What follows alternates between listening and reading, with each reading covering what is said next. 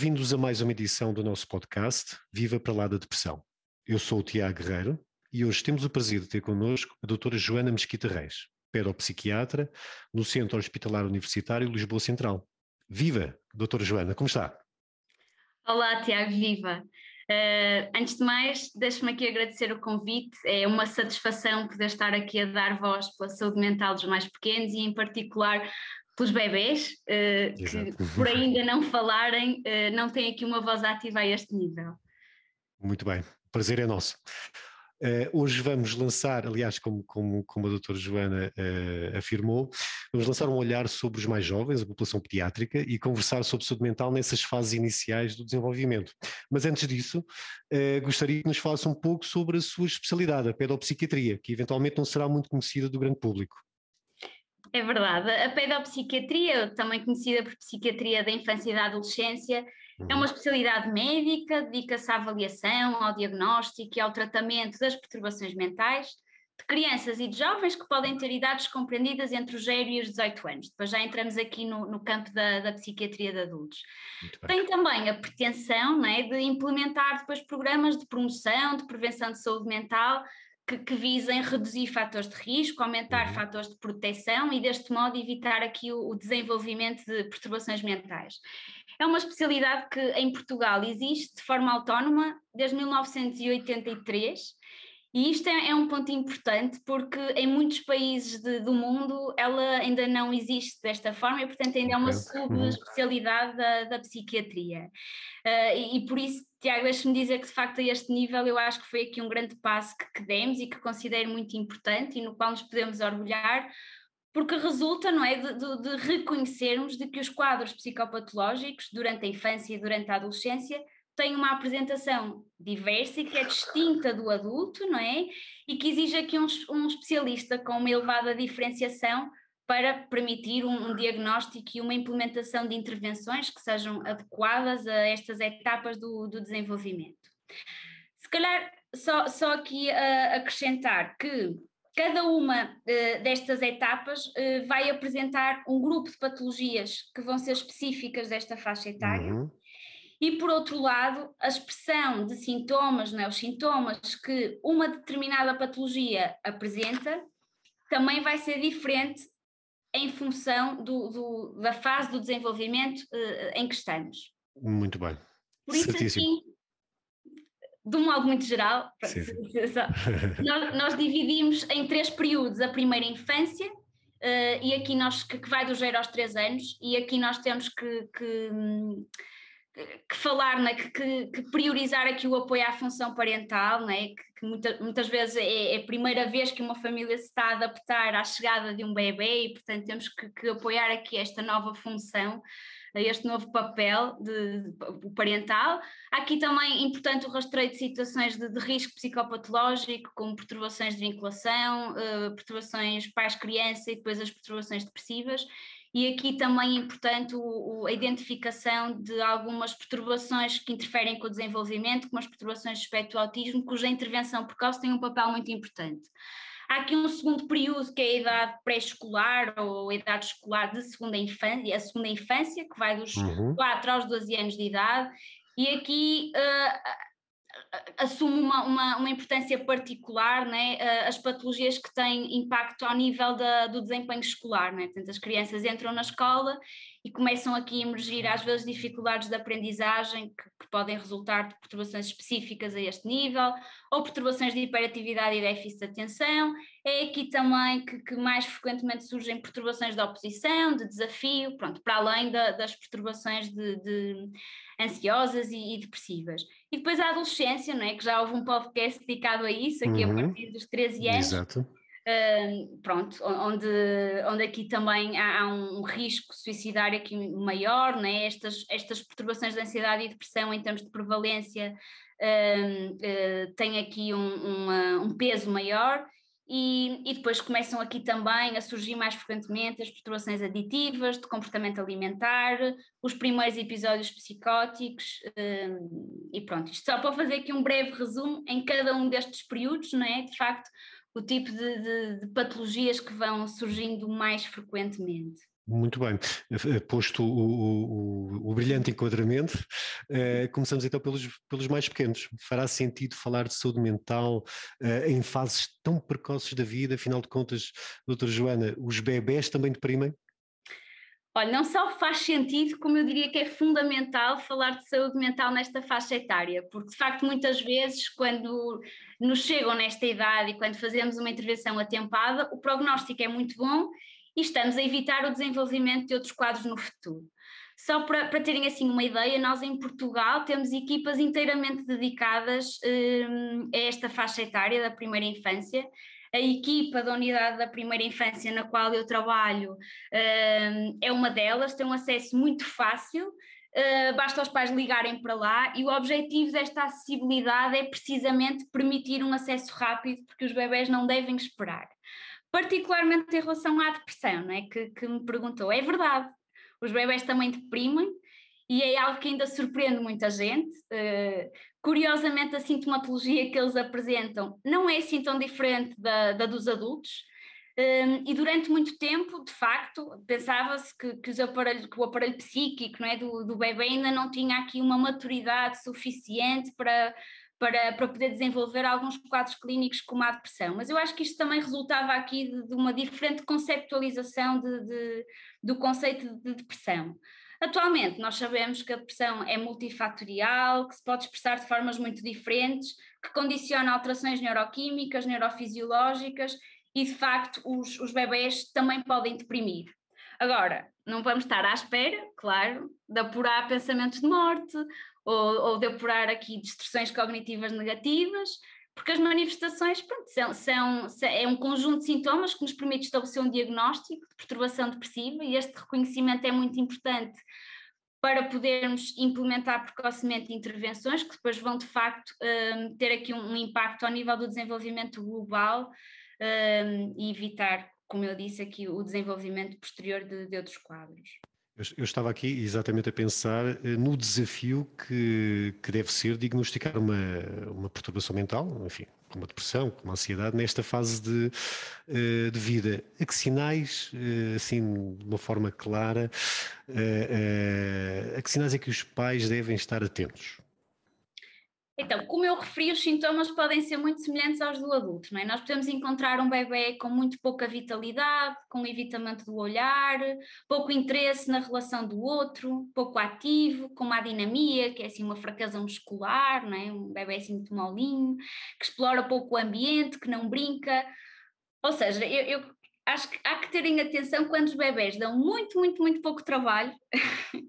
devemos olhar para eles de uma, com alguma atenção. Claro que pode ser só um bebê muito fácil, podem ser só uns pais muito sortudos, mas devemos, devemos olhar, olhar para, para, para, para isto não é? com, com algum cuidado.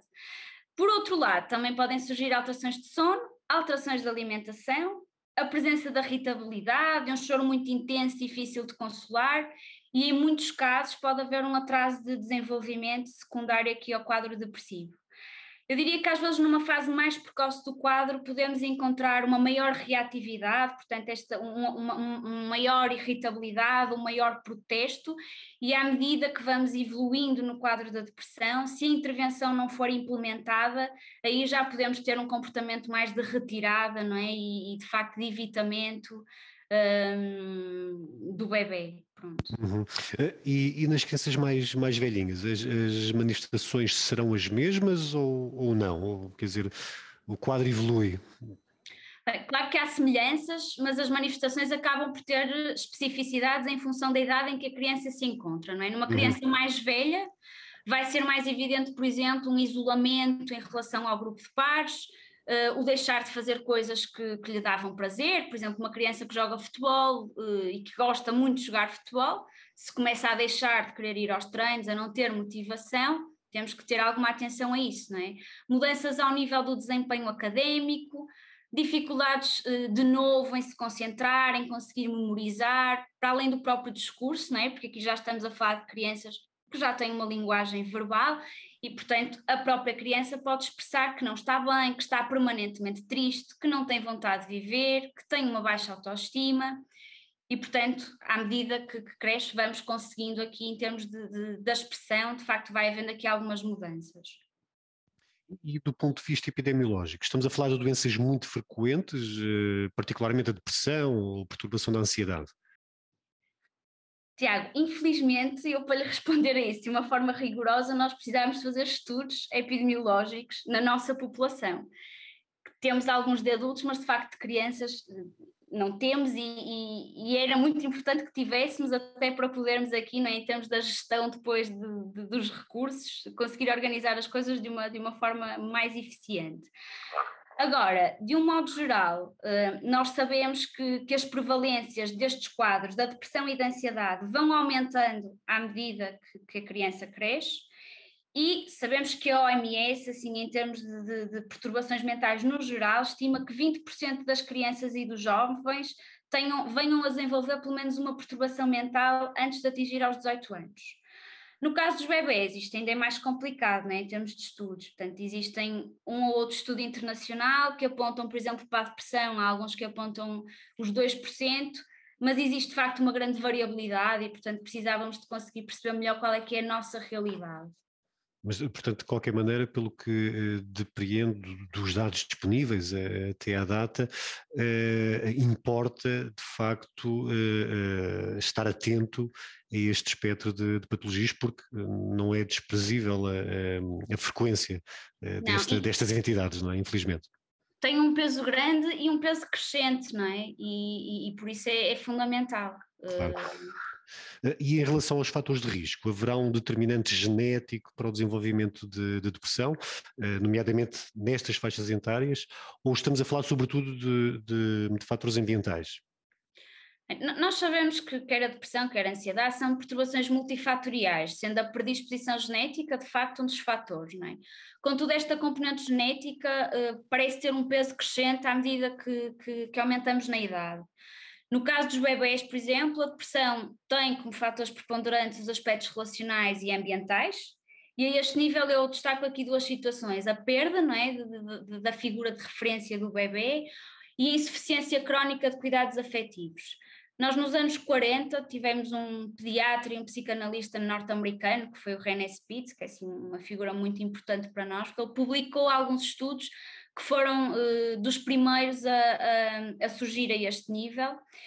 E o que, é que, o, que é que, o que é que ele verificou? Ele trabalhou em prisões e documentou não é, que, que hum, bebés que estavam com as mães nos primeiros seis meses de vida e que depois eram retirados e eram institucionalizados em locais onde havia excelentes cuidados funcionais, e o que, que, que é que eu quero dizer com isto? A higiene era muito boa, os meninos eram muito bem vestidos, era tudo impecável a esse nível, mas depois não existia uma figura de referência que assegurasse aqui os cuidados afetivos.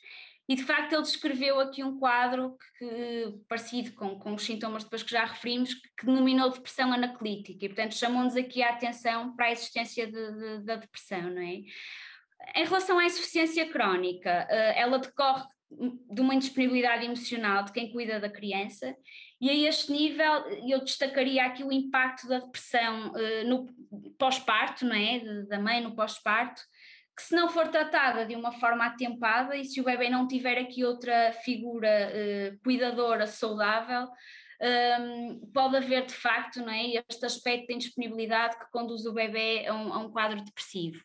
Nós, nas idades mais precoces, a avaliação dos cuidadores vai ser sempre fundamental, porque é através deles que os bebés por um lado, vão aprender o mundo, não é? Que os rodeia, e por outro lado, os bebés tendem a mimetizar a expressão emocional uh, dos seus cuidadores. Portanto, olhar para, este, para os cuidadores é sempre muito importante nestas faixas etárias.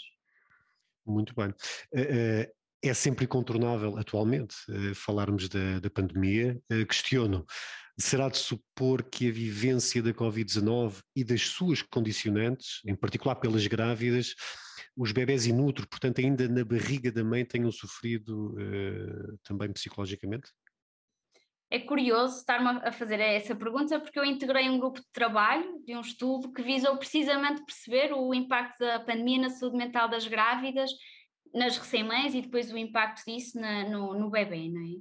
Nós sabemos todos que a pandemia Covid-19 é? trouxe uma série de incertezas, de imprevisibilidades que foram acentuar as preocupações já naturais da, da gravidez. Portanto, uma percentagem muito grande de grávidas, não é? houve um afastamento físico em relação a figuras de apoio, não é? como os pais, os sogros, houve um maior isolamento, verificaram-se muitas alterações na vigilância da gravidez, o que também gerou aqui uma grande preocupação, não é? desmarcação de consultas, o não, o não poder ir acompanhada, e depois, mais especificamente em relação ao momento do parto, não é? que foram implementadas uh, aqui medidas de contenção da infecção, como a possibilidade dela não ir, uh, não, não, poder estar acompanhada durante o nascimento, exato, exato. de não ser realizado o contacto pela pele, que também sabemos uhum. hoje em dia que é importante, o não amamentar, a possibilidade de se afastar do bebê caso estivesse infectada, né? isto gerou uma grande preocupação durante a gravidez. Claro que na maioria dos casos isto depois não aconteceu, não é? Na maioria dos casos os bebés não foram separados das mães, mas só a ideia disto, não é? Isto gerou aqui um pânico nesta claro, população. Claro. Uhum. Um, agora, com tudo isto, não é? Com tudo isto que eu disse, acaba por não ser surpreendente aquilo que nós encontramos, que foi o quê? Portanto, nós verificamos 26% das grávidas tinham sintomas depressivos, 45% sintomas de ansiedade e 38% sintomas de stress estas prevalências são muito elevadas face àquilo que, que, que nós conhecíamos da população geral numa fase não pandémica, que só assim para haver uma muito ideia. Elevadas, de facto. É, assim, só para comparar, para termos aqui uma ideia, nós estaríamos, eh, numa fase não pandémica, tínhamos 10% de, de, de perturbações depressivas na gravidez, portanto, nós encontramos aqui 26 não é, de, de, sintomas depressivos, e no caso da ansiedade 15%, portanto foi, foi um, um aumento muito grande. Se me perguntar de que maneira é que isto afeta o bebê, não é? Uh, por um lado, nós sabemos que a depressão e a ansiedade na gravidez estão relacionadas é, com maior risco de parto pré-termo, baixo peso à nascença, possibilidades de alterações ao, ao, nível do desenvolvimento e depois ao nível da saúde mental do bebê. Por outro lado, a depressão na gravidez está relacionada também com a depressão pós-parto, portanto é mais provável que uma, que uma mulher que, que deprimiu durante a gravidez possa desenvolver uma depressão pós-parto, quando estes quadros não são reconhecidos e quando não há uma intervenção atempada, pode de facto afetar negativamente a, a relação mãe-bebê e o desenvolvimento psicoafetivo da criança. Portanto, respondendo assim diretamente à sua questão, sim, houve possivelmente mais bebés em sofrimento numa fase precoce do seu desenvolvimento. Isto assume uma, uma importância particular se nós pensarmos que os três primeiros anos de vida são determinantes ao nível do, do neurodesenvolvimento e da estruturação do eu, portanto. Pois.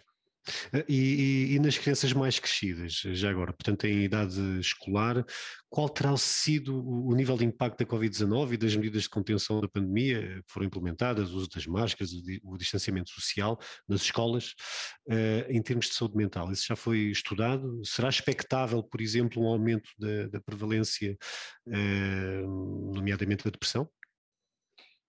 Em algumas faixas etárias e em algumas famílias, e para também não estar só aqui a falar de desgraças relacionadas com a pandemia, a pandemia até permitiu, não é, uh, o, que os pais e os filhos pudessem passar mais tempo juntos, não é? Portanto, em algumas famílias isto até teve aqui um, um lado bom, uh, permitiu uh, aumentar aqui a relação, melhorar a relação, e, e, por outro lado, em crianças em que a escola era aqui um fator muito ansiogénico, isto também permitiu um alívio dos sintomas de ansiedade temporariamente, não é? Agora, o que nós temos verificado agora, não é, com este regresso, é, é que de facto ele tem sido particularmente difícil, não é? O clima de medo que se instalou uh, teve um, um, impacto seguramente negativo. Em termos gerais, embora ainda existam poucos estudos, e eu acho que também em relação a isso são efeitos que nós vamos percebendo agora ao longo do tempo, não é? ainda há muita coisa que, que, que não temos consciência, mas que se calhar agora, uh, nestes, nestes anos uh, pós-pandemia, se calhar vamos perceber melhor o, impacto dela, mas de facto a nossa percepção é que houve um aumento de sintomas ansiosos, depressivos, com uma tendência de algumas crianças a um maior isolamento, uma maior dificuldade de relação com os pais, não é? Neste, quando tiveram que retomar estas interações, isto foi mais difícil. Um, e eu acho que também houve aqui um modelo de escola que, que mudou um bocadinho e que também precisamos de, de, repensar em relação a isso, nomeadamente em relação às creches em que as, as adaptações foram, foram difíceis, não é? Para algumas crianças que tiveram que ficar assim lá repentinamente, sem, sem poder haver a, a entrada dos pais, portanto, enfim, acho que Mas, seguramente houve um impacto. Exato, houve, houve um impacto, portanto, claramente uma situação muito desafiante, mas também teve uh, o outro lado uh, da, da, medalha, não é? Gosto, gosto não foi tudo, não Sim. foi só coisas más, possibilitou também um aumento do tempo em família, que é, que é sempre desejável. Não é? E, e, em relação, portanto, à resolução do problema, da, da, da doença, o tratamento, como é que a depressão é tratada nas crianças? E já agora atrevo-me a questionar: haverá alguma diferença na abordagem médica em função da idade? O, o, tratamento terá necessariamente que ser sempre adaptado né, à fase de desenvolvimento da criança. Né? Num bebê, o, o, tratamento é fundamentalmente psicoterapêutico, assenta aqui numa base relacional. Temos que fornecer aqui ao bebê uma experiência relacional continuada, que seja positiva, satisfatória, porque nós de facto nos bebés não, não, não usamos psicofármacos, não usamos antidepressivos, não é? Pegando aqui na, na, naquelas duas situações que eu falei há pouco, da perda e da insuficiência. Uh, nos quadros resultantes de uma perda, o prognóstico tende a ser bom, a remissão tende a ser rápida, caso existam figuras de referência substitutas que estejam emocionalmente disponíveis para este bebê, ou uh, caso tenha sido um afastamento temporário da, da figura cuidadora, ela retorne. Nos casos de insuficiência crónica, é muito necessário nós avaliarmos o estado emocional do cuidador e, caso seja necessário, mobilizarmos aqui uma, uma, uma intervenção, não é? se houver um, uma perturbação psiquiátrica, um quadro de depressão instalado. É também muito importante avaliar a capacidade da família aderir à intervenção para garantir que não estamos a estabelecer uma relação, não é? nós com o bebê, eh, que depois é interrompida caso não haja adesão, porque isto depois vai condicionar a mais uma perda e pode isto agravar uh, uh, o quadro. Muito frequentemente é também realizada uma psicoterapia para as crianças, não é? Nas crianças mais velhas, o tratamento já pode passar pela psicoterapia individual, portanto, por vezes uh, com a necessidade de concomitantemente implementar uma intervenção psicofarmacológica, caso a intensidade dos sintomas o justifique, mas de um modo geral a intervenção é multimodal, é? pode ser necessário outras coisas, nomeadamente intervenção familiar, intervenção em contexto escolar, portanto temos sempre que adaptar aqui um bocadinho a intervenção uh, ao contexto daquela criança. E antes de terminarmos a nossa conversa e mudando um pouco o, prisma, uh, gostaria de dirigir agora a nossa atenção também para os pais e pedir-lhe que comentasse a repercussão sobre os pais e a família em geral de uma doença mental como a depressão uh, numa criança. Calculo que seja bastante grande uh, o impacto. É de facto, Tiago, a doença mental tem sempre um grande impacto, não é? Não só para o indivíduo, mas também nas famílias, na sociedade, e por isso é tão essencial políticas de prevenção e de intervenção precoce.